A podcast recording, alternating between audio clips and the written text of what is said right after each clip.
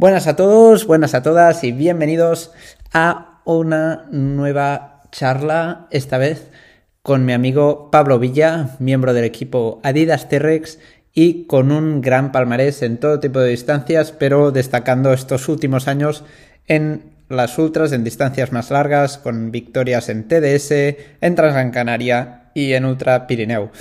Nos conocimos siendo miembros del equipo Salomon todos los dos y hicimos una buena amistad que bueno, creo que creo que se, se va a ver en esta en esta charla. Muchas gracias, Pablo, por pasarte por aquí y espero que lo disfrutéis tanto como yo.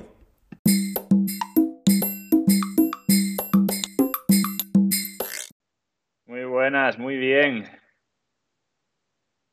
Nada, el placer es mío de que te hayas acordado de mí. Siempre me acuerdo de ti, siempre me acuerdo de ti. Tenía, tenía ganas de, charlar contigo, pero estaba esperando, estaba esperando a que corrieras en Beovia y así tener excusa para, para, bueno, para invitarte a pasarte por aquí. ¿Qué tal? ¿Cómo fue? Eh, Beovia, la verdad que muy bien. Era una carrera que que tenía ganas de hacer, ya, ya me habían hablado de ella muy bien hace mucho tiempo, como yo creo que es la carrera referencia popular en, en España, yo creo que es la, la que más corredores tiene. Era, el otro día éramos creo que 33.000 personas corriendo desde, desde Beovia hasta San Sebastián. Y la verdad que no defrauda. Tú ya sabes que el, la afición de, Euskadi es, es especial. Eh, la conocemos por Cegama y demás. Pues aquí pues un poco más de lo mismo, ¿no? Desde que sales hasta que llegas eh, va una pasada todo el, todo el público empujando y guay, guay. Era tu primera vez, ¿no? Sí, sí, en Beovia era la primera vez. Tenía muchas ganas y, y aunque bueno, no, no llegaba en forma porque llevo tres semanitas eh, de pretemporada, pero, pero bueno, bien, contento de, de poder correr rápido, entre comillas. ¿Sí? ¿Qué, tal fue el nivel tiempos?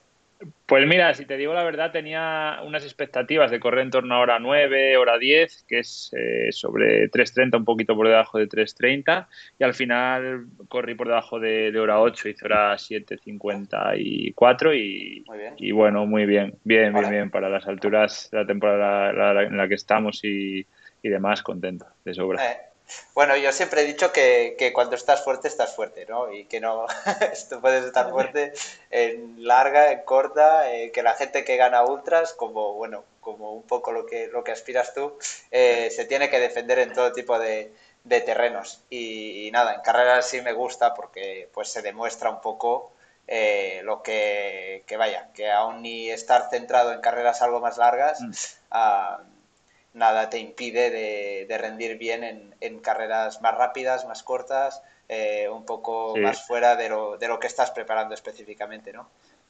Sí, sí, sí, la verdad que, eh, fíjate, yo cuando estoy preparado, cuando cuando más centrado he estado en preparar ultras y carreras largas es cuando más rápido he corrido en distancias más, más cortas, eh, casualmente. Entonces yo creo que es compatible. Al final, el, el, margen aeróbico que te da preparar larga distancia, pues luego si tienes que hacer unas series las vas a asimilar mejor que si preparas corto, ¿no? Al final eh, es eso. Y, y, sí, sí, es compatible perfectamente. Además, yo creo que es necesario porque a día de hoy cada vez, eh, bueno, tú lo sabes, las carreras eh, de montaña cada vez se corre más rápido, más rápido, más rápido, ¿no? Entonces tienes que ser bueno en todo, tienes que ser bueno subiendo, bajando y, y en los tramitos que hay entre en las entradas y las salidas de los pueblos que son llanos. Entonces, sí, sí, tienes que ser completo. Sí, bueno, de hecho nos vimos, creo que fue la última vez que nos vimos, en el Trail Costa Quebrada, que era el campeonato de España de, la RFA, y allí me sorprendiste, la verdad, porque, bueno, al final eh, yo ya sé que eres, que eres fuerte, pero, pero aún así eh, era una carrera muy rápida y hiciste un muy buen resultado. Vaya, creo que no fui, no fui el único que, que tuvo un poco de miedo, que dije, ostras, con el Pablo.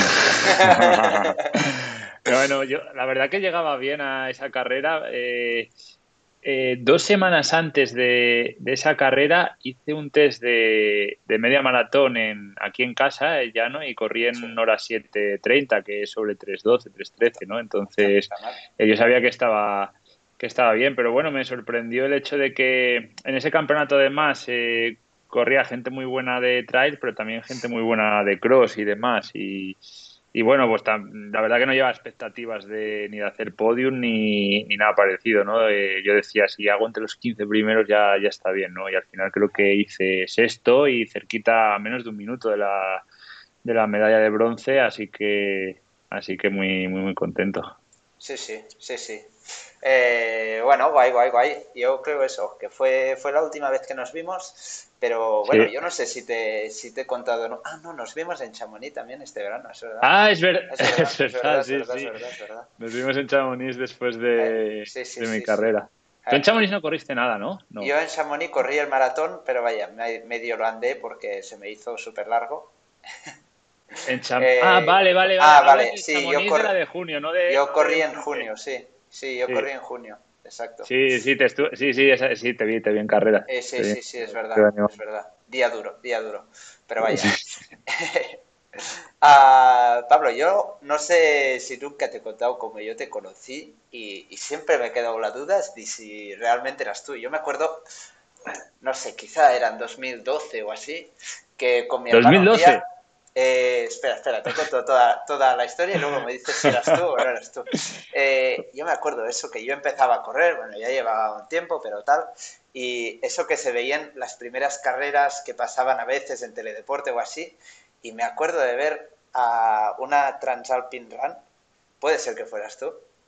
Sí, sí, sí, pero no fue 2012, fue 2013. ah, 2013. Y luego verte, o sea, eso fue, claro, debería ser pues en septiembre, y verte al cabo de nada, el chico que habíamos visto por la tele, lo vimos en la Ultra Pirineo.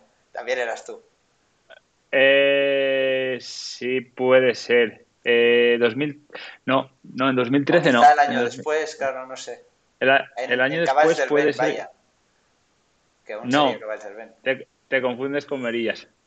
Ah, vale, vale, puede ser, puede ser. Sí, porque o sea, tú estuviste en, la Transalpine, pero no estuviste en, Exactamente. Merías y yo corrimos en Transalpine y luego él sí que corrió en Cabal, si no me si no pues recuerdo mal. Creo que fue de los últimos. Creo que fue de los últimos años que se hizo Cabals, además. Antes de empezar a llamarse Ultra Pirineo. Eh, sí, sí, sí, puede ser, puede ser. Pues nada, he vivido, he vivido engañado, se confirma. Ya te digo, tenía la duda de si eras una tú mentira. O, era, o era Merillas. Eh, ¿Qué tal es eh, correr una Transalpine? Eh, la verdad que fue una experiencia muy, muy bonita. mi primera experiencia en una carrera por etapas. Lo más, yo antes había hecho cosas largas, pero no, no por etapas. No había corrido la ATDS el año anterior, en 2012. Había hecho un par de traveseras en Picos de Europa. Y bueno, la Transalpine era, era mi primera experiencia por etapas y recuerdo que fue durísimo, sobre todo los últimos, los últimos días. Yo, bueno, de aquellas era, no tenía la experiencia que tengo ahora, ni con el tema de alimentación, ni entrenamientos, ni nada. Pero los últimos dos, tres días fueron durísimos porque son como, recuerdo que fueron siete, ocho carreras eh, diarias. O sea, cada día era salir a, fondo. Además, recuerdo que, aquel año eh, había dos equipos muy fuertes, uno con Toffol y, Philip Reiter y, el otro con, con Dimitri Teodorakakos, un atleta de Salomon que corría con, Cameron Clayton y otro atleta de, de, Salomon de Estados Unidos y recuerdo que eran todos los días a, muerte y los tres últimos días eh, eh fueron, durísimos. Sí, sí, tiene pinta, tiene pinta. Eh, hablas de TDS, ¿cuántas TDS has corrido? Eh, ¿Llegado o salido? Eh, salido, salido y llegado. A ver, vamos a ver, primero salido. La, salida es lo que va primero. Salido, he salido en 2012, 2017, 2018 y 2019, cuatro. Y he llegado en dos. 50% de, de éxito. está, bien, está bien. Me gusta. Me gusta, es un buen porcentaje. Sí, sí. Es una carrera que le tengo mucho cariño porque fue la primera vez que, salí a correr fuera a, nivel internacional en el año 2012 y, y, fue una experiencia muy, muy chula. En 2017 volví, eh, que no acabé, y en 2018 pues más de lo mismo y bueno, en 2019 que pude ganar. Sí, sí, una carrera que, te tiene que gustar por, todas las veces que, que has hecho. Eh, bueno, no sé si lo sabes, pero esto es en directo, con lo cual la gente aquí hay un chat y va, va charlando. A veces eh, hacen alguna pregunta y ya te cuando vea que... Que pregunten, que pregunten ya te, ya te voy a ir contando. Tenemos aquí a Jordi Zaragoza, que no se pierde ni uno, y que estoy en Twitch un poco por su culpa, y que nos saluda hace, a los dos. Hace, hace, hace, pues una hora o así hemos estado hablando por, ah, por WhatsApp, Jordi y yo. así que dale saludos. Saludos, y Jordi. No, y ahora ya no hablamos, nos echamos unas partidas a un juego que, que nos descargamos en la última carrera. y estamos ¿Qué juego es? Eh, Bullet Echo, una cosa así. Bueno, total, para vernos ahí. Eh, y nada, pregunta también que, que, no me convencen a mí para, para Beovia. Eh, ¿Me la recomiendas como carrera? Eso, si tengo que hacer una carrera de asfalto, que a mí me gustaría hacerla, no porque quiera cambiarme de nada, sino porque a mí me gusta correr, con lo cual creo que también eh, me gustaría y disfrutaría una carrera algo más rápida. Eh, ¿Qué tiene de especial esta carrera? Yo, yo, vamos, sí que te la recomendaría eh, como experiencia. Lo más especial es el público y la gente, y que es una carrera centenaria. lleva haciéndose, lleva más de 100 ediciones, ¿no? Entonces, pues es formar parte un poco de, la historia del atletismo, ¿no? participar en esta carrera y luego disfrutar del público del País Vasco y de Euskadi que, que es brutal. Entonces, es dura, es una carrera dura, no es, es asfalto, pero es dura porque al final son 20 kilómetros y tiene más de 200 positivos. A ver, para, para una carrera de trail pues no es desnivel positivo, pero no es una carrera para, para hacer tu mejor marca en asfalto. Sí, sí. De hecho, bueno, somos bastante amigos con, con Jaume Leiva, que, que, bueno, pues estuvo ahí, creo que, que fue cuarto este año. Y, también siempre me, me, ha hablado muy bien de la carrera, así que eh, es esa que sé que, algún, que probar. Algún año caerá, sí, sí, sí, sí. Y a ver, siempre estas charlas son así bastante de, bueno, sobre todo quiero hablar con alguien, charlar con alguien que hace tiempo que no, que no charlamos y es bastante improvisado, pero siempre me gusta hablar un poco de cómo nos conocimos con el invitado y yo contigo mm, ahora ya no me acuerdo. Claro, me has tumbado la primera versión, eh, ya, no sé, ya no sé cuál es la buena. Yo juraría que mm, así, así personalmente y de hablar y demás, seguramente en algún evento con Salomón o algo así, eh, yo creo. Puede ser. Claro, claro. Tú y yo compartimos tres, dos años en Salomón. A ver, eh, eh, ya me voy haciendo viejo, tío, y tengo que, mucho, pero creo que así. yo me acuerdo sobre todo también 2015, 2000, mira, 2015, 2016 y 2017. compartimos equipo. Exacto. Sí, sí, sí, desde el... Eh, me acuerdo de, sobre todo de la primera carrera, yo creo que hicimos juntos, que fue la de la de Liviño, que de hecho compartimos unos cuantos kilómetros juntos. Carrerón que hiciste. Eh, carrerón que hice, sí, sí. ¿Para qué? ¿Para qué todavía, no tenía, todavía, no, todavía no tenías barba, ¿eh? Tenía los 18 acabados de hacer. Eh, sí, pero quedaste segundo, ¿no? Quedé segundo y tú cuarto, si no me, si no me equivoco. Sí, sí, sí, una carrera muy bonita, muy bonita, muy técnica. nota de IP, creo. Exacto, exacto. Pues nada, y bueno, yo creo que desde entonces, pues yo te tengo como un amigo, tanto a ti como, como a María, que ahora ya es tu mujer. Mujer. Eh, que se, se, hace raro.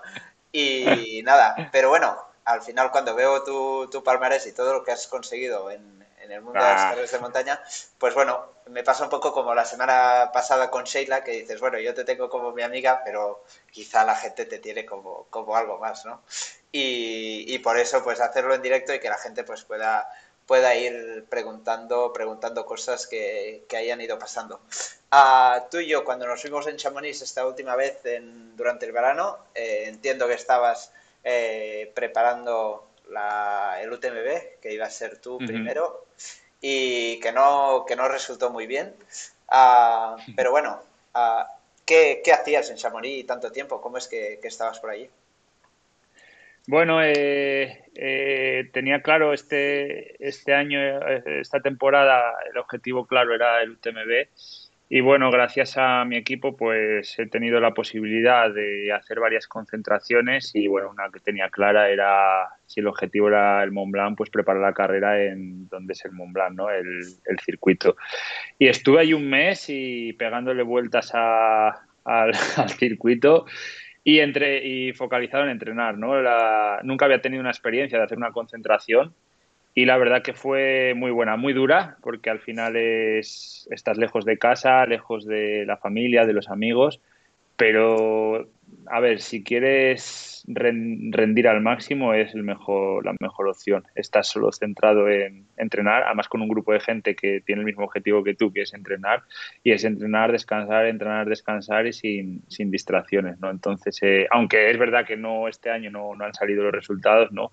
Pero el nivel que conseguí fue, fue muy grande, fue muy bueno y, bueno, me, ha dado confianza para, seguir esta, de cara al año que viene, a seguir la misma dinámica de, trabajo. Esto a veces no siempre salen las cosas como, como nos gustarían, pero, pero bueno, eh, tiene que ser una experiencia bonita. Mm. Además, pues con la gente del equipo de, Adidas, que entiendo que hay bastante buen rollo. Eh, ¿con, ¿Con quién más estabais en esta, en esta casa? Pues mira, las, las primeras semanas estaba, estaba Dimitri, un, compañero y bueno rival que he competido muchas veces con él, hemos tenido muy, buenas batallas, y, su mujer, Ekaterina. Eh, y luego, bueno, pues se fue sumando al, al equipo Robbie Simpson, eh, Peter Engal, eh, eh, ¿quién más está por allí? Ruth Croft, luego vienen los americanos, Sabrina. Eh, éramos un, equipo, un equipo grande. La verdad que ya solo, además de entrenar, de la experiencia del entrenamiento y demás, pues bueno, eh, convivir con gente de, otros países, de otras culturas y otra mentalidad, al final te hace crecer mucho, ¿no? Y sobre todo a mí me vino bien para, para trabajar el inglés, que creo que es importante también. Sí, sí, sí, hace, es, parte de, es parte de la experiencia. Al final yo veo mucha gente que, que viene a las carreras y que no sabe inglés y dices, ostras, creo que, que con todos los respetos, ¿eh? pero claro, se pierden un poco parte de, la experiencia que vivimos nosotros, que quizá no somos nativos, pero bueno, por lo menos podemos comunicar poder comunicar, ¿no? Poder comunicarte y, pues eso, entender a, que, entenderte con otras personas de, pues eso, de otra cultura, de otras mentalidad, no sé, yo creo que, suma mucho. Eh, sí, sí, yo por ejemplo has hablado de, de Ruth y con Ruth nos llevamos mucho. Yo hablamos de inglés, yo no soy inglés nativo, me gustaría mucho que se pasara un día por aquí pero, pero bueno, me cuesta un poco eso de hacer una entrevista en aún no, no he llegado aquí. El francés sí, que ya hicimos una semana pasada. Pero, pero bueno. El francés lo, lo, controlas bien, ¿no? El francés. Sí, sí, bueno, la suerte que, que, tengo es que con mi pareja hablamos en francés. Y ahí sí que hubo un paso para adelante, porque al final cuando estaba la uni había mucho catalán y, es que vivía con catalanes, hablaba catalán eh, más que francés. Y, bueno, pues cuando apareció Perrin en mi vida, pues empecé a tener más interés para aprender en francés. Ver, claro. Guay, tío. Hay intereses. Cuatro lenguas, cuatro lenguas dominas al final. Sí, sí, eh, todo ayuda, ¿eh? Al final se parece mucho al catalán también y, todo ayuda. Sí, sí. Y a ver, has hablado de Dimitri. Yo es alguien que me tiene un poco intrigado porque no lo conozco de nada. Y así cuando lo ves, claro, yo me hago pequeño, ¿sabes? Yo soy todo pequeño, lo veo. yo me, escondo. Eh, ¿qué, tal, ¿Qué tal es Dimitri?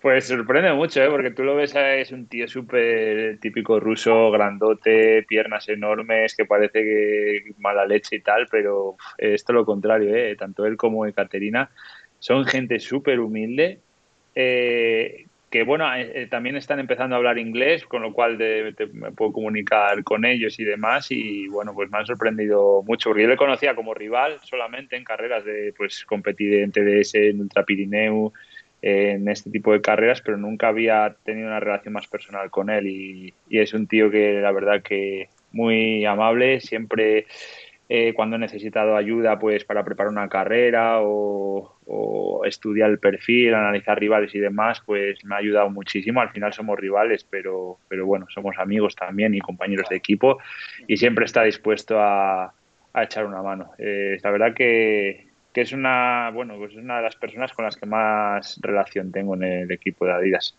internacional. ¿Y, a nivel nacional tienes, tienes relación con, con alguien en especial? Entiendo que... Bueno, la verdad que a ver, con el que más relación tengo por, por, por, por experiencias compartidas es con Luis Alberto. Eh, al final hemos corrido muchos campeonatos del mundo juntos, hemos coincidido en muchísimas, en muchísimas carreras y bueno, para mí siempre ha sido un referente, ¿no? Cuando he necesitado consejo, pues eh, casi siempre he acudido a él. Pero bueno, con Seila también tengo muy buena relación y he conocido este año personalmente a Yaiza y, a Dani Sanz, que me ha sorprendido mucho. Ahora tengo, hablamos casi todas las semanas, hablamos Dani, Dani y yo, y la verdad que es un tío muy majo con el que estuve en, en Austria en los Infinity Trials eh, compartiendo habitación una semana y era todos los días unas risas. Así que Así que guay también. Es, es muy majo, Dani, es muy majo. Desde Kira mandamos un saludo, que tiene su primer maratón este fin de semana. He hablado bastante con él. Otro que a otro que tienes que traer por aquí también. Estas últimas semanas me lo voy a traer después del maratón. Eh, ya se lo dije, cuando te lo puedas montar, con porque él está estudiando medicina y tal, y a veces, pues bueno, sé que, sé que se lo complica la vida, y, yo no quiero ser una complicación más, pero sí que a la que tenga un poco de tiempo eh, me lo voy a traer por aquí, que, bueno, además que con Dani pues llevamos muchos años compitiendo eh, juntos, eh, nos llevamos muy bien, creo que es un chaval súper majo y, lo quiero mucho, así que, así que sí, sí, poder charlar un rato con él será, será un placer. Eh, a ver, Jordi nos pregunta si, tienes algún secreto para ganar una ultra. Él no quiere hacer segundo, él quiere ir directo a, ganar. Pues eh, es, que, es tan difícil ganar, ganar una. Cuando ves a gente como Kilian o Luis o gente así que ha ganado tantísimo que parece que lo hacen tan fácil, pero es que es complicado. Y cuanto más largo, más difícil, porque hay más imprevistos, más, más factores a tener en cuenta pero a mí lo que me ha funcionado bien es cuando me centro en hacer mi carrera, en seguir el plan que tengo, olvidarme de, rivales y, hacer mi carrera es lo que mejor me funciona. No siempre funciona, pero, lo que mejor me funciona. Es dejar que pasen las horas haciendo tu carrera, sin más. Bueno, me gusta, me gusta. Me, parece una, una, respuesta bastante, bastante lógica, así que bastante, bastante de acuerdo. No he corrido nunca una, una ultra, pero, pero estoy seguro. ¿Te motiva? Eh, me motiva, me motiva. A mí me gusta mucho estar fuera. Eh, a mí me gusta pasar horas en el monte. Ahora mismo, eh, no sé si es por ir a un poco a contracorriente y llevar un poco a la contraria, que también podría ser esto. Eh, pero, pero bueno, me gusta cuando me pongo el dorsal ir a tope desde el principio al final y si, creo que si ya se me hace largo un maratón, quizá un ultra se podría hacer ultra largo, básicamente. Eh, pero este año hice una salida así a ritmo fuerte de creo que fueron siete horas al final. Quería probar, a ver, a ver, a ver qué tal. Y me gustó mucho, o sea, disfruté muchísimo muchísimo. Y esta sensación de, de, no sé, de llevar, claro, a ver, que no son 24 horas tampoco, ¿eh? Pero yo qué sé, de llevar 5 horas y habiendo gestionado bien el esfuerzo, poder apretar, eh, me gustó, me gustó mucho. Eh, me gustaría aún explotar un poco más las cortas distancias, pero tampoco no quiero cerrar puertas. No me gusta definirme, así que el día que vea una ultra que me apetezca, me voy a escribir sin ninguna duda. siete horas tienes Transvulcania. Eh, de hecho, de hecho, yo quería, me, hubiera gustado mucho. Estaba ahí entre, como no contaba clasificarme para la final de las Golden, eh, había pedido dorsal para Transvulcania y dorsal para Templiers. Wow, buenas, muy buenas. Mucha ilusión y me lo guardo para el año que viene sin duda. Sin duda porque creo que, bueno, bueno, si el año que viene toda la temporada va bien y hago una carrera por etapas a la final de las Golden, quizá mejor no hacer Transvulcania. Pero, pero Templiers también cae a finales de año. Eh, dos carreras muy buenas. Ya te digo, me fue de esto. Fui a Templiers de todas maneras para, para ayudar a Ruth y, ostras, me quedé esto que dices, quiero probar. Sí, sí, porque además el circuito también es muy guapo, igual que Transvolcania, el circuito es muy guapo. Y a ver, está allí, está allí. Cuando te veo correr a ti, por ejemplo, eh, me acuerdo, corrí con Toffel también en 2017 una carrera y, os veo que estáis tan rápidos, es que, claro, pienso, es que se puede hacer todo, ¿no? Miras a sí. Baronian, la temporada que ha hecho, o hasta Aritz, que estaba preparando quizá algo más largo y hace su mejor tiempo en Chirsinal, eh, es esto, al final, a mí lo que me gusta es estar fuerte y ser competitivo. No me veo quizá ahora mismo en unas 100 millas, pero en una ultra que, sí que se pueda correr más y menos de quizás 7 horas, sí que sí que me gustaría, porque creo que puedo ser competitivo, que tengo mucho que aprender y que cuando antes empiece, antes habré aprendido. O antes empezaré a aprender, básicamente. que nunca se acaba de aprender. Sí, sí. Y a ver, eh, se acaba de cerrar temporada, temporada para, para el año que viene. ¿Tú qué planes, qué planes tienes? Bueno, estoy poco a poco definiendo un poco el calendario, las motivaciones. Eh, a ver, tengo claro que si todo va bien, quiero volver a estar en la salida del UTMB. el año pasado no acabé, entonces, bueno, quiero acabar. Creo que este año me ha servido para confirmar de que tengo el nivel para llevar el entrenamiento y una vez hecho un buen entrenamiento tengo el nivel para hacer una carrera cercana a las 21 a 20 horas. Entonces, bueno, quiero, quiero probarlo porque estoy motivado. Y luego, pues, ir viendo cosillas. ¿no? En esta primera parte de la temporada estuve dudando si meterme a hacer algo de esquí de montaña como complemento, pero mm, no me lo acabo de ver. Por, al final aquí dependemos, es un deporte que dependes de la nieve y, últimamente no vienen inviernos duros eh, con, nieve, entonces bueno, eh, al final me he decantado, creo que voy a hacer alguna carrera de, cross. Eh, tengo ganas de ir a, volver al País Vasco, a hacer algún cross, probablemente intente hacer una media maratón. Y luego, bueno, pues alguna carrera preparatoria de cara al Mont Blanc, quizá tras Gran Canaria, a lo mejor, en, en marzo, eh, si todo va bien. Entonces, bueno, llevo tres, cuatro semanas de pretemporada. Pero vamos, eh, si te digo la verdad, lo que me motiva es volver a, a UTMB, así a grandes rasgos. Sí, sí, sí, sí. Ya, ya me lo imaginaba, ya me lo imaginaba, pero bueno, siempre está, está bien recordarlo. Eh, y, quizá, y, quizá, y quizá gama, ¿eh? Y quizá gama, ¿eh? Yo, yo quiero estar en Cegama también. Tengo una, una ilusión que, que, es bajar de cuatro horas en Cegama Va, pues ahí estaremos luchando por lo mismo, yo creo. Entonces, bueno, veremos a ver. Sí, sí, sí, va, pues a ver si, a ver si nos vemos en, en Cegama, eh, a ver cómo está todo, cómo, cómo acaban saliendo los calendarios. Pero, pero bueno. Eh, claro, yo, tú y yo nos conocimos en el equipo Salomon, eh, luego estuviste, creo, un, un año con, con, el equipo Nike y, y apareció sí, Adidas. el proyecto.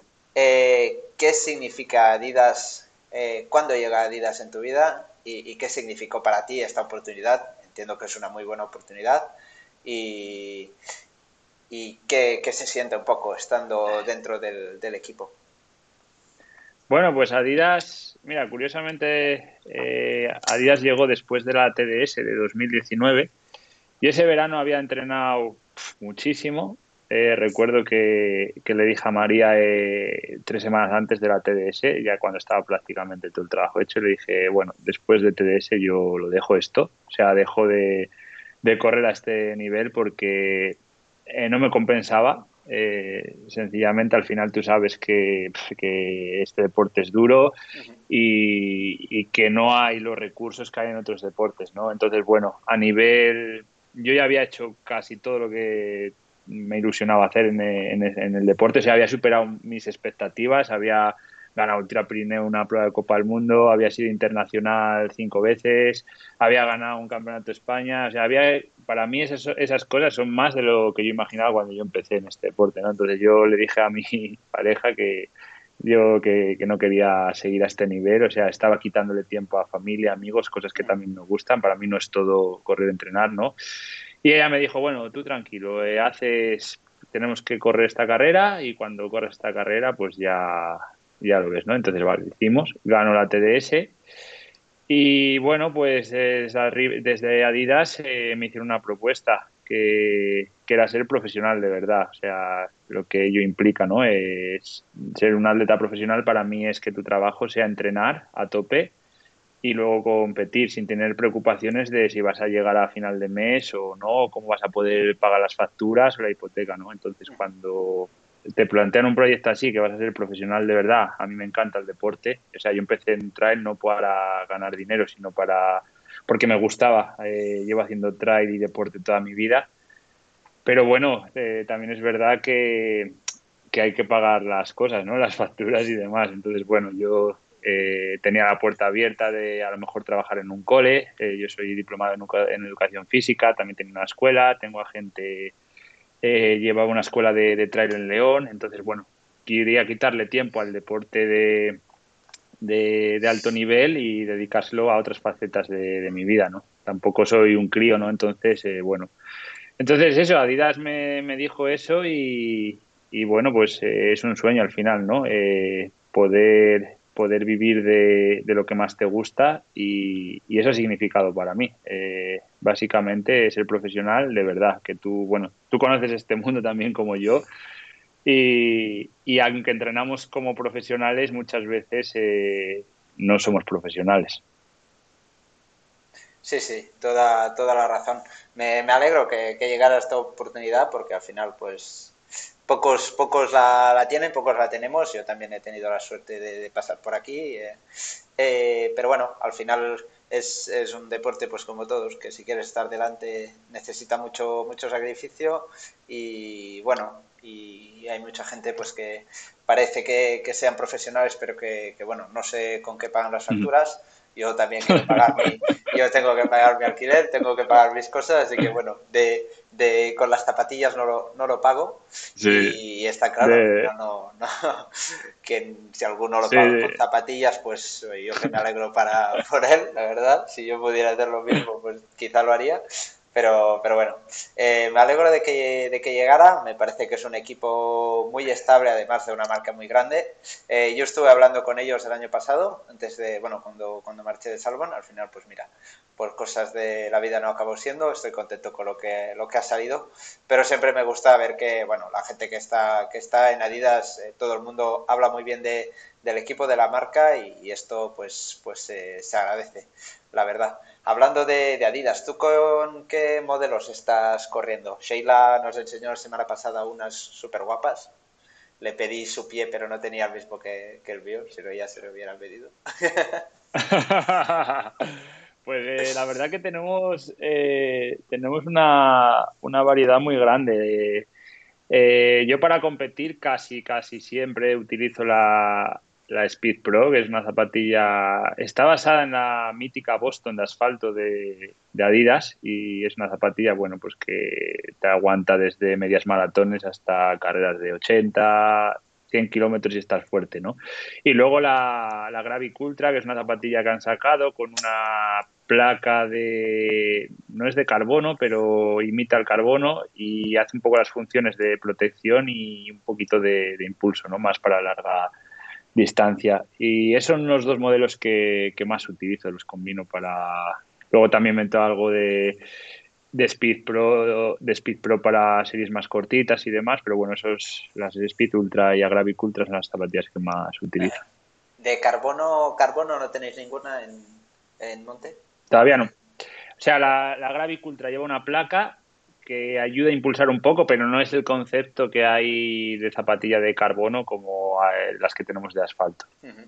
¿Corriste en Beovia? Imagino que sí con las de carbono.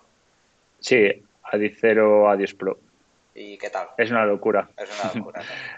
pero ya no solo, o sea, no las, solo las Adidas, ¿no? Eh, yo creo que la zapatilla del nuevo concepto de zapatilla de asfalto ha revolucionado el mundo de, del running, del maratón, bueno, estás viendo que se bate cada fin de semana un récord del mundo y, es una locura. El que diga que las zapatillas no ayudan, pues bueno, eh, no sé. Eh, es, es eh, no sé si las has probado, las zapatillas de carbono ya se casi, casi todas las marcas ya tienen un, un modelo con, con esta tecnología y es una locura. Ya no es que puedas correr más rápido, sino que es que aguantas eh, kilómetros y kilómetros al mismo ritmo y yo, por ejemplo, el, el, lunes ya rodé normal después de Beovia y eso es oh. porque al final ya no solo es que corres más rápido, sino que la zapatilla muscularmente te, te protege.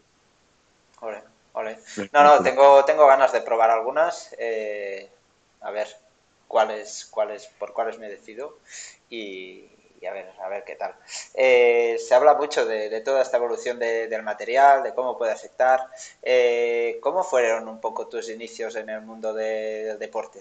¿Y cómo llegaste al mundo de, las carreras de montaña?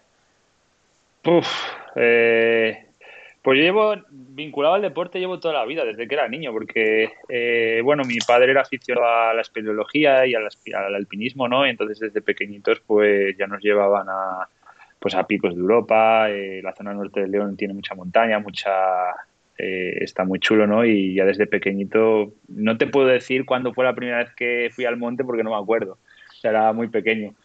Pero siempre he estado vinculado al deporte y luego en el colegio, pues bueno, hice, supongo que como muchos niños, no hice de todo, hice fútbol, hice, hice karate también eh, eh, y empecé un poco a correr, ¿no? Entonces, eh, los fines de semana y por los veranos mucha montaña, combinado con lo que hacía en, extraescolares en, en, el cole, ¿no? Pero bueno, a mí lo que me molaba era correr. Entonces yo empecé, digamos, a competir un poco en atletismo, campo a través, algo de, pista, alguna media maratón y justo cuando yo empezaba eso, venía el boom un poco de 2006, 2005, 2006 de las carreras de montaña, con todo, bueno, con todo el fenómeno Kilian, que, que, yo creo que para mí ha sido el que ha, ha, pues, ha impulsado este deporte, lo ha dado a conocer, ¿no? Entonces, bueno, yo empecé a ver que, que se hacían carreras en montaña, ¿no? Y, y, yo creo que la primera fue la travesera de Picos de Europa, es una carrera para mí muy especial eh, eh, que recorre los picos de Europa, de los tres macizos, eh, León, Cantabria y Asturias.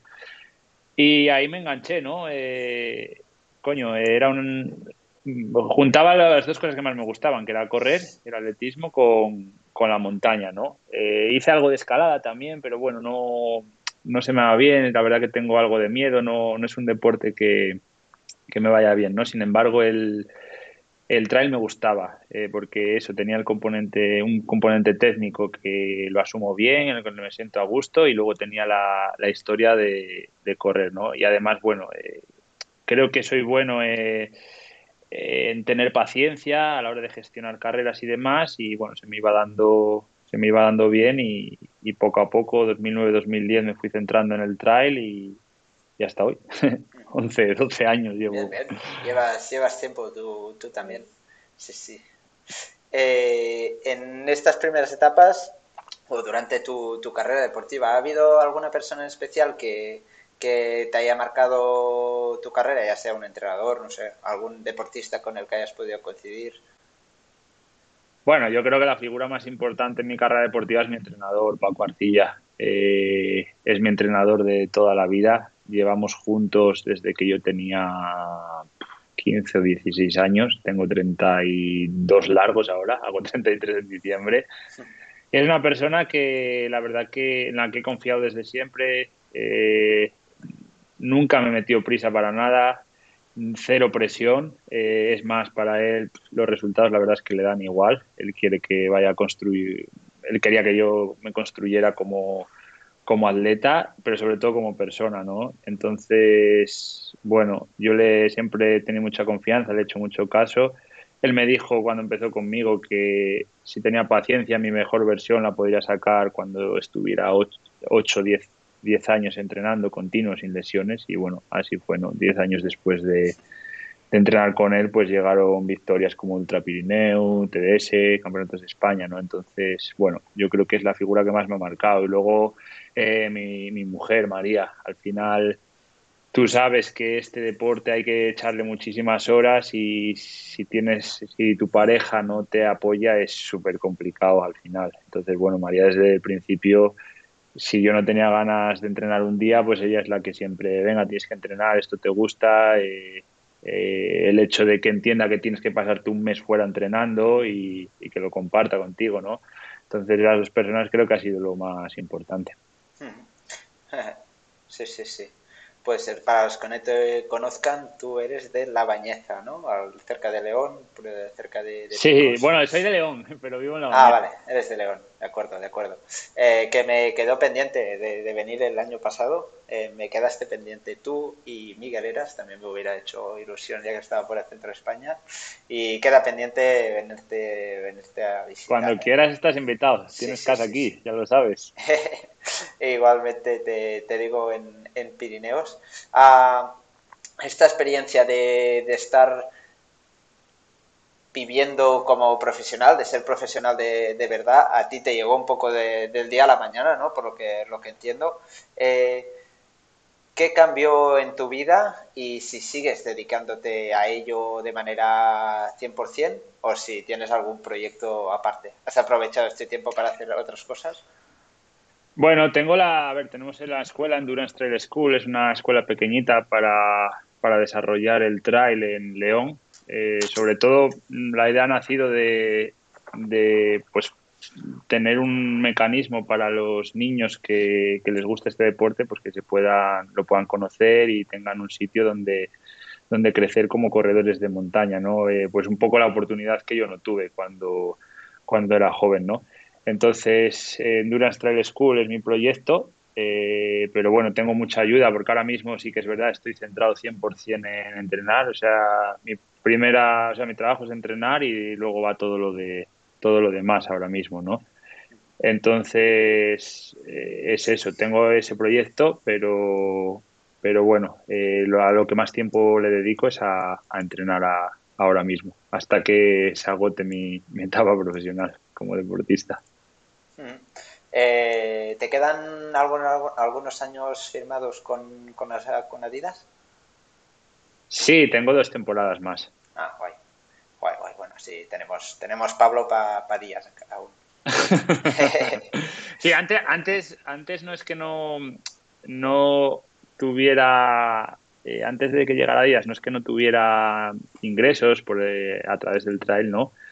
pero es que eran sí que eran muy variables eh, en función de los resultados. Eh, o sea, no era algo objetivo, ¿no? Ahora yo tengo un contrato anual con el, con el que vivo, aparte de los, de los bonos, ¿no? Entonces, a eso me refiero. Eh, claro, tú hacías dos carreras muy buenas y pues tenías ingresos, pero a lo mejor tenías tres malas o cuatro malas y no tenías los mismos ingresos, ¿no? Y no eran ingresos para decir, eh, con esto, eh, bueno, al final mi mujer, pues entre mi mujer y yo eh, no tenemos problemas, ¿no? Pero, pero bueno, que no, que no es un trabajo bien pagado antes de que llegue la vida.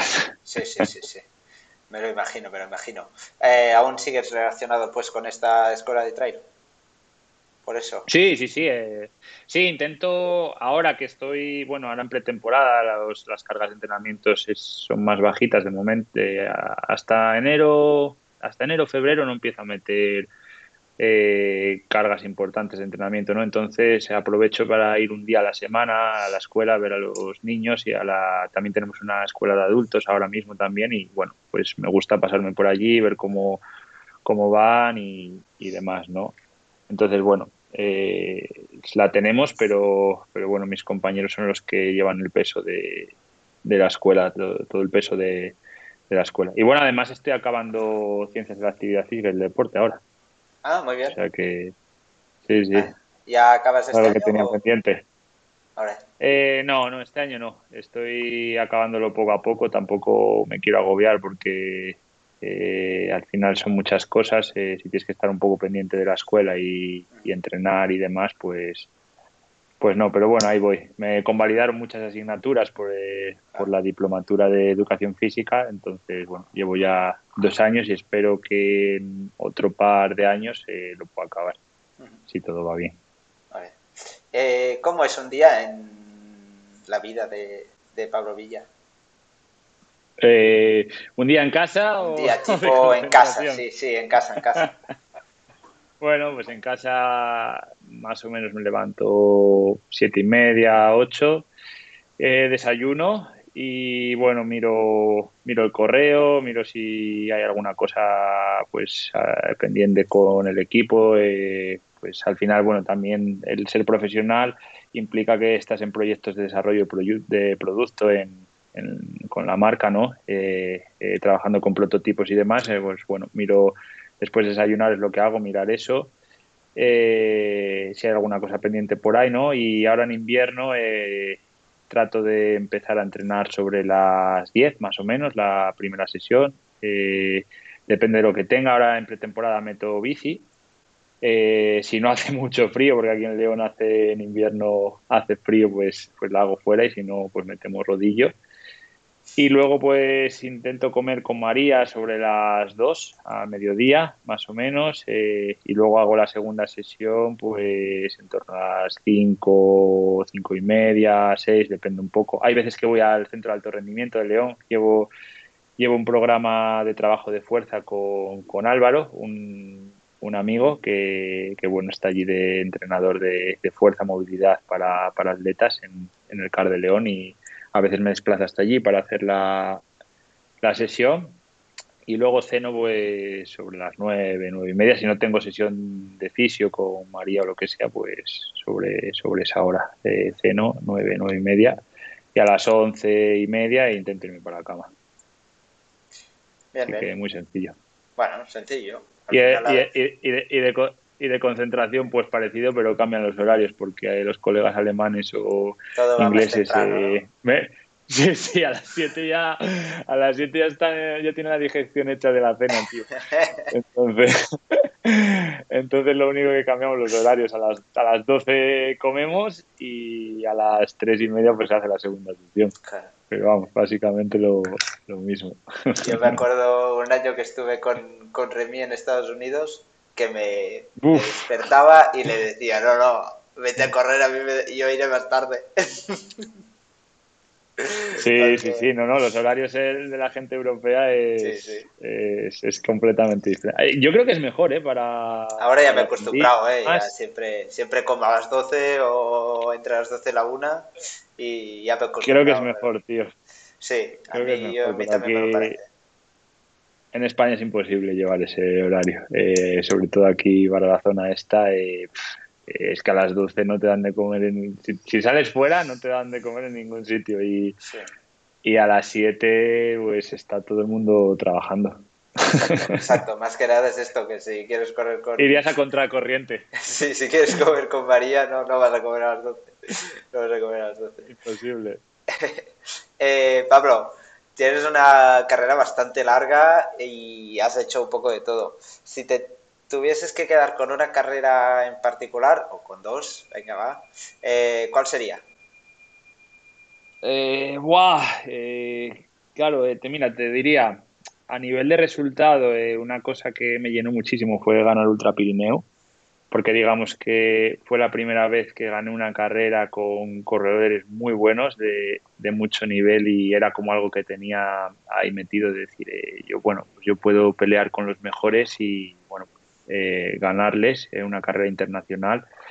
Y eso me, marcó mucho no luego la travesía de picos de Europa es otra carrera que me marcó mucho porque eh, bueno fue ha sido por lo que por lo que me he enganchado a este, a este deporte y por lo que decidí yo quiero hacer esto.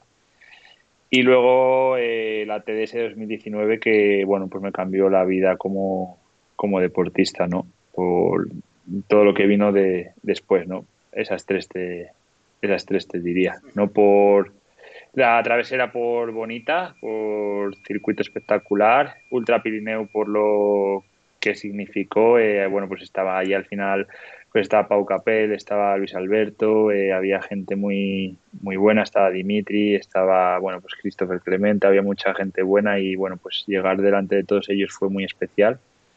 Y luego, bueno, pues TDS, pues después de, de, dos años retirándome al tercero, pues llegar allí y ganar también con corredores de muchísimo nivel, pues también fue muy especial. Sí, sí, sí. Yo estaba tanto, tanto en Ultrapirineo como, como en Chamonix. Estaba en la meta cuando, cuando llegaste y, y estuve muy contento. ¿En TDS también? Sí, en TDS estaba. Estaba ahí con unos amigos así. ¿En serio? Sí, estábamos como subidos. Hay un banco, creo que es justo cuando haces la curva y ya entras a meta. Y había como un banco que había una repisa que nos podíamos subir. Estábamos ahí que medio que íbamos, pero podíamos aguantar y desde ahí, desde ahí te vimos. Sí, sí, sí, sí. Sí, sí. No sabía, no sabía, tío, que habías estado en la meta. Sí, bueno, claro, estaba allí de infraganti. Estaba con unos amigos que tienen una empresa franceses y me llamaron el primer día del showroom, del salón, y me llamaron y me dijeron, hey, que solo hay catalanes, españoles, vente para aquí, que necesitamos refuerzos de alguien que sepa hablar eh, algo que no sea francés. Así que estuve por ahí por esto, pero, pero bueno, aproveché para, para ver tu meta. Solo vi la, la llegada, pero, pero me, me gustó mucho. Eh, Travesera todo el mundo habla como una carrera que es, que es muy bonita. ¿Te gustaría volver alguna vez? ¿O no lo has hecho más tarde, no? Sí, me, sí que me gustaría. La última vez que la hice fue en 2012. Yo he acabado tres ediciones de la Travesera. Y va, sí que me gustaría. Eh, sinceramente, ya, o sea, ya puedo decir, he corrido muchas ultras en Europa y te puedo decir que es la ultra más chula de todas, por circuito, por por lo expuesta que es, habituallamientos súper distanciados. Eh, al final eh, estás en zonas en las que no hay acceso si no es en helicóptero, eh, desniveles brutales, o sea, canales de 1500 a 2000 metros positivos del tirón en 7 kilómetros, 8, es, es, brutal, ¿no? sí que me gustaría volver, lo que pasa que implica que es en junio, es una carrera muy dura. Y luego, bueno, pues a nivel de, de repercusión es verdad que no tiene mucha, ¿no? Entonces, cuando eres un atleta profesional, pues no es que la marca me imponga lo que tengo que correr o no, pero bueno, al final si gasto una bala en travesera, pues eh, ya no la tengo para Montblanc o para otra carrera que ahora mismo me motiva más por lo que implica no correr con los mejores y demás. Hmm. Eh, ¿Cómo cuesta pues recuperar de, de una ultra? ¿Tú cuántas ultras piensas que puedes hacer al, año? ¿Cuánto tiempo te, pide de preparación? Yo considero que la mejor opción y lo que me ha funcionado es dos ultras al año como mucho. Eh, dos ultras, a ver, eh, yo me refiero a ultras, por ejemplo, en 2019 hice eh, tras Gran Canaria en marzo y TDS en agosto. Eh, una carrera al final tras Gran Canaria son 12-13 horas, eh, TDS fueron 18 horas, ¿no? Eh, entre medias, pues si metes alguna carrera de una, una carrera, dos como mucho de 7-8 horas y luego el resto carreras más cortitas, ¿no? Pero, o sea, al final yo creo que menos de 12 semanas, 14 semanas de preparación específica para una ultra es, inviable, ¿no? Desde mi punto de vista y como entiendo yo el, deporte. Al final, tú haces, por ejemplo, tras Gran Canaria, necesitas... que ya me pasó el otro día con Sheila. Un segundo que voy a intentar, porque el otro día acabamos con la alarma, o sea que... Un segundo.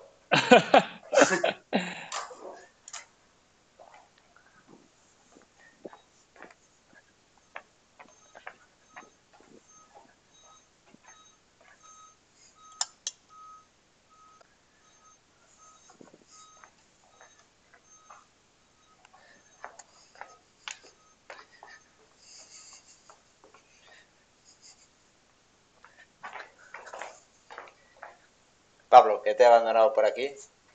Eh, voy a intentar moverme. es que tengo que, no tengo internet en casa aún. Me instalé, no hace, ni una semana que llegué y, tengo que ir a un coworking y cada día se, me pasa lo mismo. Y mira que hoy le he dicho al tío, ¿eh? por favor, que no, que no me quede sin luz. Nada, tranqui. Pero vaya, eh, a ver, vamos a ponernos aquí como el otro día. Luego dentro de un rato va a pitar la alarma. Me sabe mal, ya te pediré que les cuentes algo, pero nada. Eh,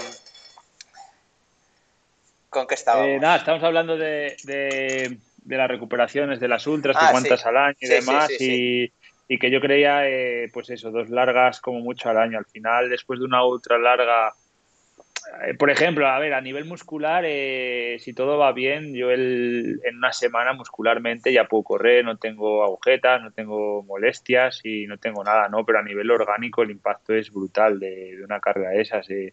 Tú piensas que estás corriendo toda la noche, rompes el sueño, toda la demanda energética, el déficit de calorías, todo eso a nivel hormonal, lleva mucho tiempo recuperarse, ¿no? Entonces mínimo un mes, mes y medio para que los valores vuelvan a estar más o menos bien y luego por volver a construir otra vez, ¿no? Entonces yo carreras de, de más de 10 horas, 12 horas, yo no puedo hacer más de, de dos al año, tres como muy, muy mucho.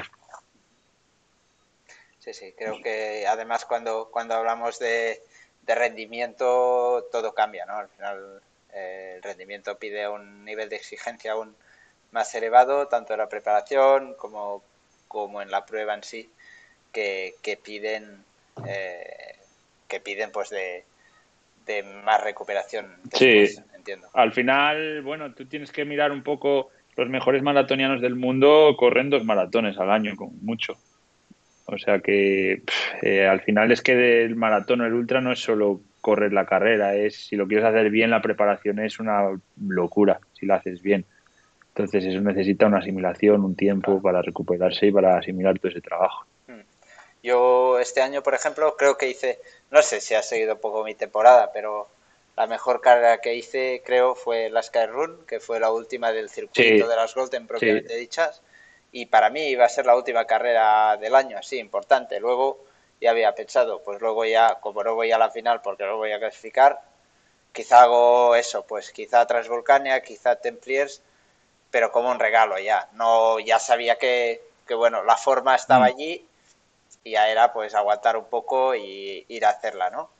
Y, llegué a aquella carrera con esto, la sensación de llego muy bien preparado y después es que no quería oír hablar de correr nunca más en mi vida, ¿sabes? De estos días que, bueno, estuve unas semanas que mi cuerpo, el nivel de exigencia fue tal que, dices, es que aunque sea una carrera tan más corta, eh, también lo notas. Pues imagino que en un ultra ya tiene que ser eh, multiplicado por, por Sí, y luego depende mucho de la preparación que la lleves, ¿no? Eh, que lleves y, que, y cómo lo hagas. Al final yo me focalizo mucho en mi objetivo y a lo mejor son 16 semanas eh, pensando en eso, entrenando para eso, en las que no meto competiciones ni, ni nada, solo entreno y, y, hago test de cara a esa carrera y, y luego es que acabas chamuscadísimo. Eh, después del Mont Blanc, no es que eh, estuviera reventado físicamente, eh, al final hice 100 kilómetros de,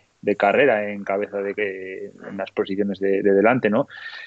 Pero estaba mentalmente, estaba que no podía más, o sea, no podía llevar a ese nivel de exigencia. Estaba haciendo, eh, preparando el Mont Blanc, estaba haciendo tres días de calidad a la semana, tres, cuatro días, que me acuerdo en los compañeros se reían porque decían long runs, eh, interval, interval run, long run, interval run. El sistema, el sistema de Pablo era en tirada larga, interval, tirada larga, interval, tirada larga, interval. Entonces, bueno, al final eso es una exigencia muy grande. Llegué me acuerdo que llegué a hacer eh, tres, cuatro semanas seguidas de una media de 200 kilómetros con 10.000 positivos, que para mí es, es, una, es una locura, y asimilarlos. Entonces, eh, claro, eso es, lo sostienes cuatro semanas, eh, pero no, no, es, no es sostenible más allá de, ahí, ¿no? Entonces después de eso necesitas recuperar. Eh, ya no solo por la carrera, o sea, es por la, por la exigencia de la preparación. Sí, total, total, total, total. Yo que cuando hago una semana de, creo que he hecho una semana de más de 100 kilómetros este año, ya me sentía campeón del mundo pero, seguro, pero seguro que tus 100 kilómetros son más rápidos que los míos. Y, con más desnivel. Yo soy, yo soy, siempre estoy ahí subiendo. Pero, pero no, no, me impresiona, me impresiona. Son, son muchos kilómetros con mucho desnivel, además. No, no. Eh, es esto no es, no es sostenible en el, en el tiempo. Eh, has mencionado Cegama. Eh, ¿Las Golden te, llaman o no te llaman para nada y ya estás centrado en, eh. la larga distancia? Eh, es un circuito al, que sigo porque hay corredores de muchísimo nivel. Yo creo que a día de hoy es el circuito de carreras cortas donde más nivel hay a, día de hoy, en mi opinión. Pero claro, si estoy centrado en preparar el UTMB no puedo hacer las Golden. Porque al final ya no es solo el hecho en sí de correr, es los viajes que tienes que hacer, ¿no? Que creo que los viajes desgastan mucho, también es algo que no se tiene en cuenta, pero hay que tener en cuenta. Entonces a día de hoy no es viable. Quizá, quizá eh, correr alguna carrera puntual, tipo, este año estuve a punto de correr el maratón del Mont Blanc en vez de la de la de 90 kilómetros que no acabé tampoco. Si hubiera me hubiera apuntado al Mont Blanc, yo creo que hubiera llegado a meta, porque la de 90 kilómetros. Bueno, y si no hubieras estado conmigo andando, seguro que llegas. ¿eh? Hice justo un maratón donde me retiré, llevaba 42 kilómetros, así que la maratón del Mont Blanc la hubiera acabado, ¿no? Pero eso, lo que te digo, puntualmente escoger una carrera sí, pero seguir las Golden, si tengo en mente preparar el Mont Blanc, no lo veo viable las dos cosas.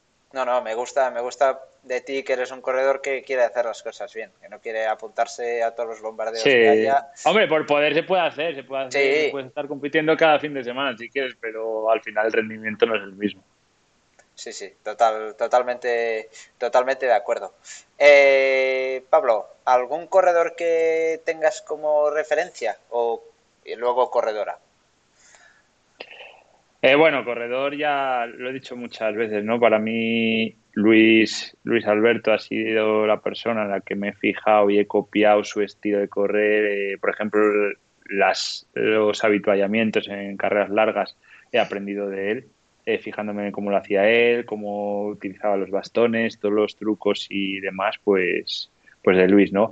Luego, bueno, pues al final eh, Kilian ha sido creo que una inspiración para, para todo el mundo eh, del trail o para mucha gente de, del trail running, ¿no?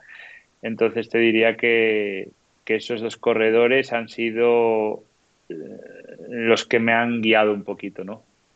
En el, en el mundo este del, Y, del y a trail. nivel de, de corredoras, ¿tienes alguna que sigas más que, que otra, alguna que te guste o, o no? Bueno, corredoras, corredoras, eh, la verdad, eh, bueno, ahora mismo en el, en el equipo eh, tenemos muy buenas corredoras. eh, me impresiona mucho Ruth Clough, es una, es una chica que creo que, eh, que la filosofía es parecida a la, a la mía, ¿no? De intentar hacer las cosas bien, con sentido, eh, con cabeza, me gusta mucho. Y, y bueno, luego pues, pues eh, por ejemplo, Jan ha sido una, una corredora que, que lleva muchísimos años en, en la en la élite. Creo que eh, cuando eh, se medio retiró, bueno, tampoco retiró porque además eh, nunca ha dejado de correr, ¿no? Pero bueno, eh, digamos que ha desaparecido un poquito de la primera plana y ha vuelto después de los años eh, a rendir al, primer nivel. creo que, que bueno, pues es otra otra mujer a la que a la que admiro mucho también. Sí, sí, comparto, comparto las dos. Eh, con Ruth, pues soy muy fan, ya la gente de aquí ya lo sabe. Y Ollana, bueno, pues tuve la suerte de, de conocerla más cuando, cuando empecé en el equipo Salomón, que, que sí que hicimos un Mm. par de temporadas los dos. Y ostras, este año ha vuelto, ha vuelto a correr muy, muy fuerte. O sea que una corredora que, que siempre, siempre que se pone un dorsal, se pone muchos. Sí, y sí, siempre que sí. se pone un dorsal lo, lo hace Es bien. muy fuerte. Eh, Me gusta, me gusta que la gente que va, que va, que es mayor, pues bueno, de vez en cuando ap- aparezca ahí arriba y, y de guerra. O sea, me gusta ver lo- cómo viene gente joven muy, muy, muy buena, pero bueno, a los veteranos, eh, bueno, pues ver que también se defienden y pueden seguir dando guerra también me gusta. Total, a mí, a mí voy para veterano. porque, punto uno, me, me, me, gusta ver que, ostras, que si hago las cosas bien podré ser competitivo durante muchos años y, esto también me motiva, ¿no? A, hacer las cosas bien y decir, hey, ahora estás con esto, luego podrás ir a hacer esto, luego podrás hacer otra cosa y, y ostras, esto, y esto siempre es guay. Eh, siempre lo digo que, que Tofull con esto es, es un referente. Pero, pero vaya, que no es el único, ¿no? Que, que hay, hay, hay muchas personas más. Yo, Eh. yo, yo no podría llegar a. Creo que no estaría preparado para llegar a, al nivel motivacional de Toful, de, de con tantos años y tantos años en este deporte, seguir tan motivadísimo para exprimirse cada día, tío. Es flipante. Yo sé, Lo pero admiro siempre un dicho, montón. ¿eh? que, que Tofull me va a retirar a mí. O sea, yo lo tengo asumido ya. Asumido que Sí. antes de que se retire Tofull yo ya me habré retirado. Ya, Y- es y que eh, más que cuestión física es cuestión motivacional, ¿eh? Yo lo veo más el problema, más un límite a nivel de coco, de, de tener la motivación de querer exprimirte a muerte cada día. Sí, sí, sí, sí. Y hablan por aquí de Marco Olmo, no sé si te, acuerdas de él. Sí, pero, bueno, sí. Sí, sí, sí. Muy buen amigo, muy buen amigo. Tengo muy buena relación con, con Marco Olmo. Para mí es el corredor que más me gustaba ver corriendo en montaña. Su estilo me, me encantaba. Eh, un crack pero pero bueno, al final es que tenemos muchos corredores, tío. Sí, sí, sí, sí. en, España hay, realmente, hay realmente muchos corredores. O sea, sacas, sacas una piedra y te aparecen muchísimos corredores muy buenos. Este, esta es una suerte que, que tenemos. Sí, sí, sí. Eh, también supongo caracterizado porque en algún momento se ha hecho algo bien y en España hay monte en todos lados. O sea, sí, no sé donde hay gente hay monte cerca. O sea, nosotros el año pasado estuvimos viviendo en la zona de Madrid y era precioso. A mí me encantó. sí, la toda la zona de la Pedriza, Peñalar y eso está muy guay para sí. Y hasta Gredos, que tampoco nos Sí, Gredos muy bonito. Eh, no sé, fuimos a Zamora a correr Sanabria, también fue una pasada. Eh, no sé, ahí donde vas, o bueno, yo claro, yo me muevo donde hay monte pero, pero casi siempre hay montes muy bonitos y, supongo que, también tiene, debe, debe ayudar. Sí, supongo que sí, sí, sí. Al final eh, es importante no tener montañas para que la gente se motive a correr montaña. Eh, eh, has hablado bastante de, de, Luis Alberto. Yo los conozco poco. de hecho, lo dejo por aquí. La última vez que fui a Jaca le envié un mensaje y nunca tuve respuesta.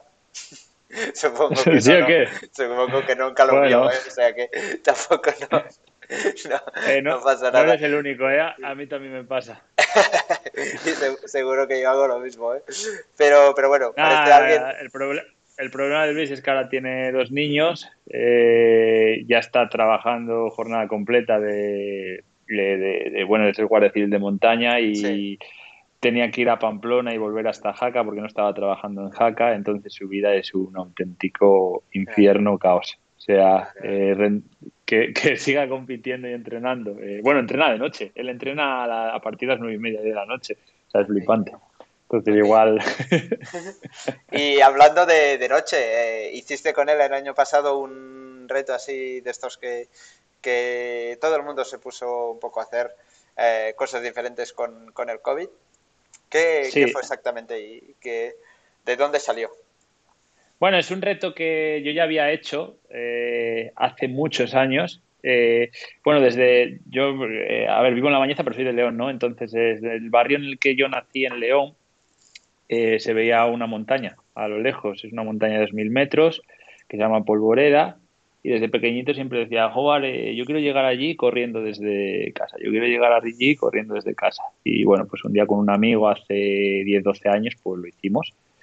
Y bueno, eh, tras con el tema de la pandemia no había carreras, eh, Adidas nos propuso si queríamos hacer algo y demás, y, bueno, pues para quitar un poco del sobrepeso que teníamos con lo de la pandemia de no hacer nada, eh, pues lo dije a Luis, a Luis le, encajó y, la historia era unir la Catedral de León con, esta montaña, ¿no? Era un reto, son 55 kilómetros con unos 2.000 y pico positivos, que la primera parte es correr, correr, correr y los últimos eh, 10, 12 kilómetros subes 1.300, eh, 1.400 positivos y bajas otro tanto, ¿no? O sea, se concentra todo el desnivel en la última parte.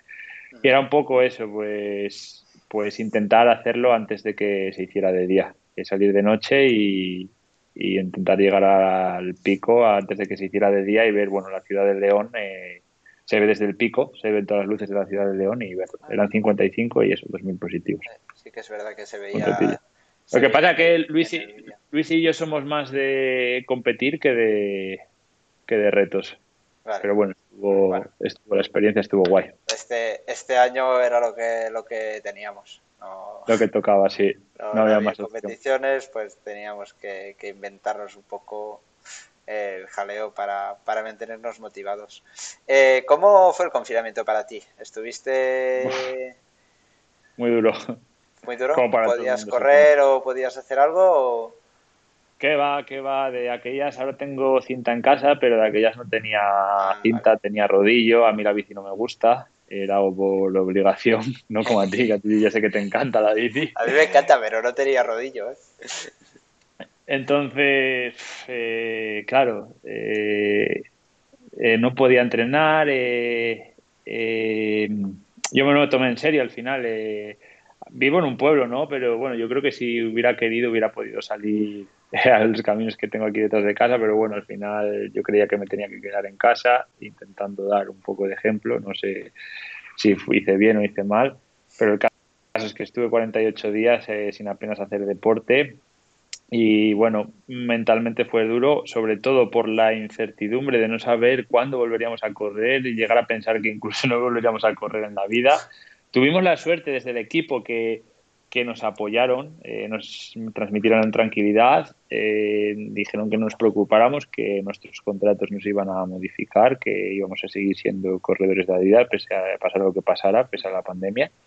Entonces, bueno, se te transmitía tranquilidad pero no sabía, no sabía cuándo íbamos a volver a competir. Eh, luego, este año, claro, mi primera carrera fue tras Gran Canaria, pero era toda una incertidumbre, no sabía si se iba a hacer, si no se iba a hacer, si ibas a dar positivo en el, en el PCR, si ibas a dar negativo. Eh, no sé, fue todo muy. El confinamiento fue duro y el post-confinamiento también. O sea, yo empecé a sentirme más o menos bien en junio de 2021 a nivel físico y mentalmente pues fue duro, fue duro, muy duro.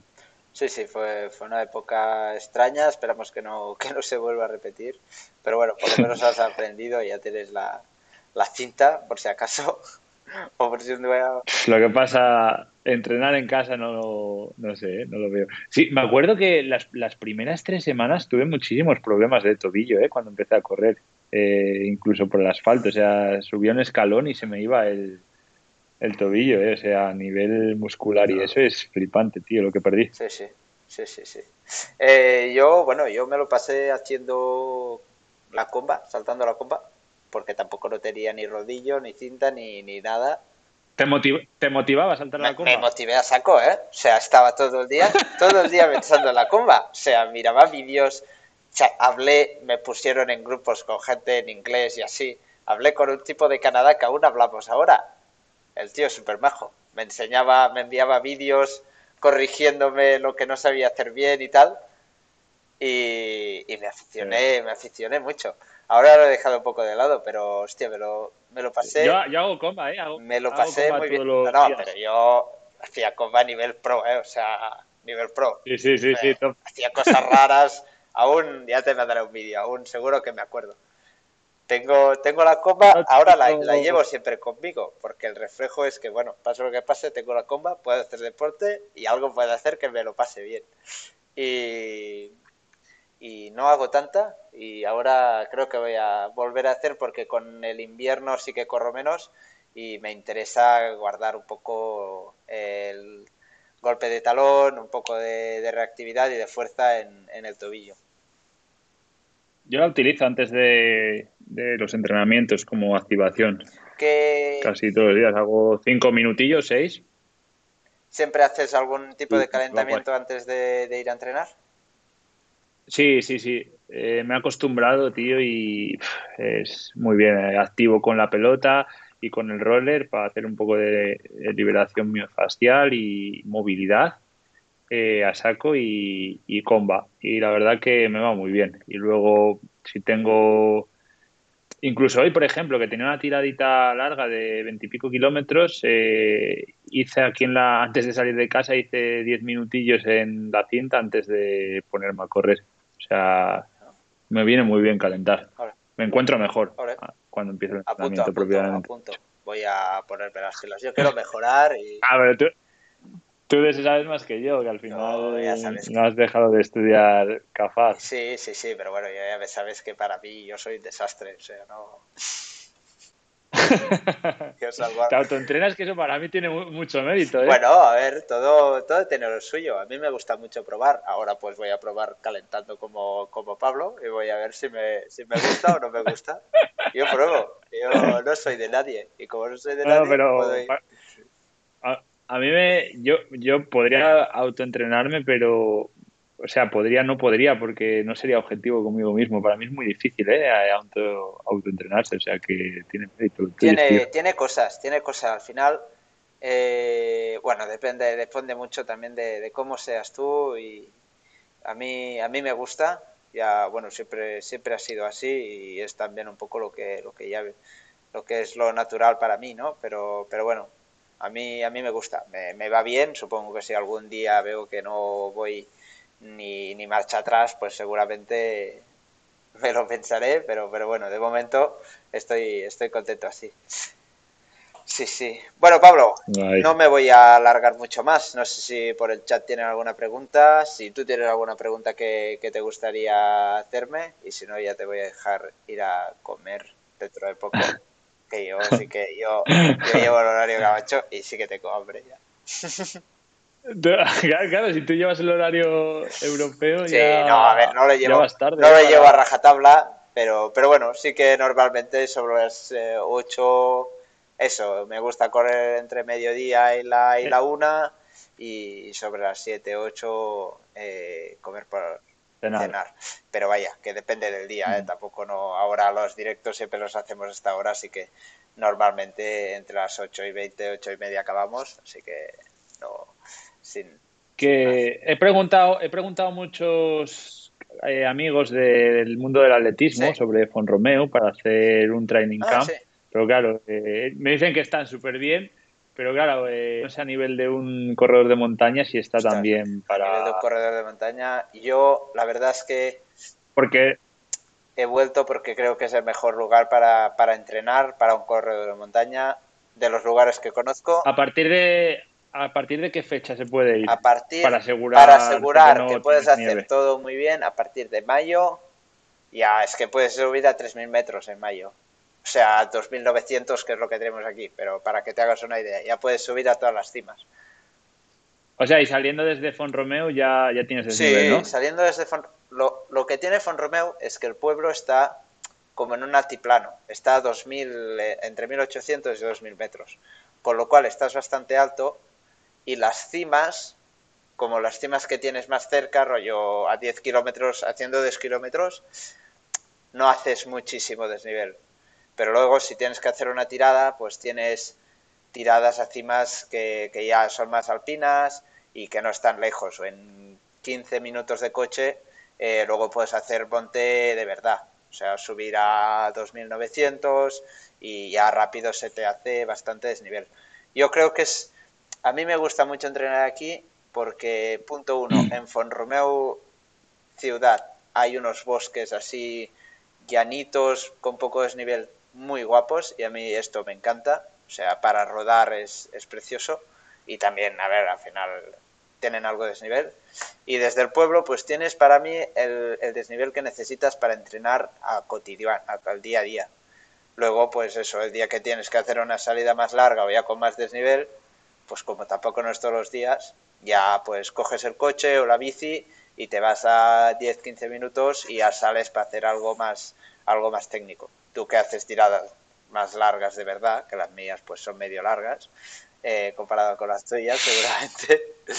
y pues seguramente desde el pueblo pues ya podrías hacer más cosas. Pero yo creo que para, para trail es realmente un muy, muy buen lugar. Además, Guay, me lo, me lo apunto porque quiero hacer una concentración en altura y ando barajando sitios. Claro, eh, con Romeo hay que contar a partir de mayo para, para poder. Para aprovechar al máximo el monte, ¿eh? A ver, yo estoy aquí, voy a estar aquí todo el año hasta, bueno, no sé hasta cuándo. Y, y se puede correr todo el año. Tampoco es que hay nieve de verdad tres días al año que no puedas correr. El resto, y si no bajas un poco al valle y, y al valle siempre se puede correr pero para hacer... ¿Y has probado... Dime. ¿Has, probado el entrenamiento en altura? ¿Hacer un protocolo de entrenamiento en altura? No, no he probado. Eh, ahora sí que hay una cámara hiperbárica, uh, hipobárica en, en, el CAR de, de Fonromeo y yo no he probado nunca. Sí que estuve un tiempo estudiando el máster de, entrenamiento en altura, aunque, aunque no lo acabé. Eh, pero, pero bueno, creo que es algo interesante. Eh, pero bueno, por lo que vi durante mi semestre en el máster, también con muchas opiniones diferentes y mucha función de es muy individual. Es decir, que hay gente que, que responde muy bien a la altura y hay gente que realmente, yo por ejemplo, cuando subo, lo noto mucho, eh, la primera vez que subí aquí, por, ah, sobre todo cuando empecé a estudiar aquí, eh, estaba muerto, perdido. O sea, me acuerdo de intentar salir a entrenar y pensar, pero ¿qué me está pasando? ¿no? Y, y, ahora lo noto sobre todo en el sueño. Me cuesta algo más dormir, dormir bien, y tardo unos días en aclimatarme, digamos. Pero luego ya está. Vale, mm. vale. Sí, sí, sí. Pero bueno, hay, hay gente aquí que sí que, es, que es más experta eh, el entrenador de Ana Godoy. Ana Godoy entrena bastante por aquí, no sé si sabes quién es, una triatleta. Eh, una triatleta, sí, sí, la, conozco, o sea, la he visto. Pues viven por aquí y, su pareja sí que sé que domina más del tema, así que si nunca te interesa eh, podemos hablar con ellos o con gente de la universidad que, también que también la tocan más, más que yo, vaya. Eh, y ya está, tío. Para mí yo creo que esto es todo. Espero que... Genial. hemos tenido una charla entretenida. Espero que haya estado bien. Sí, muy a gusto, Hoy no hemos tenido la alarma, o sea que ya, está bien. te he tenido que dejar aquí solo. Eh, gracias por, por, pasarte. Gracias también a la gente que ha estado por aquí, por el chat, ah. eh, proponiendo preguntas, cosas, haciendo comentarios. Y mucha suerte en esta pretemporada que, que acaba de empezar y seguimos charlando a ver si nos vemos esto en Cegama, en Fonromeo o en La Bañeza dentro de poco. Eh, sí, ojalá, ojalá, sí, nada, este año sí que nos sí, que coincidiremos seguro, Venga, un abrazo y gracias a todos. Un abrazo, Jan, un placer.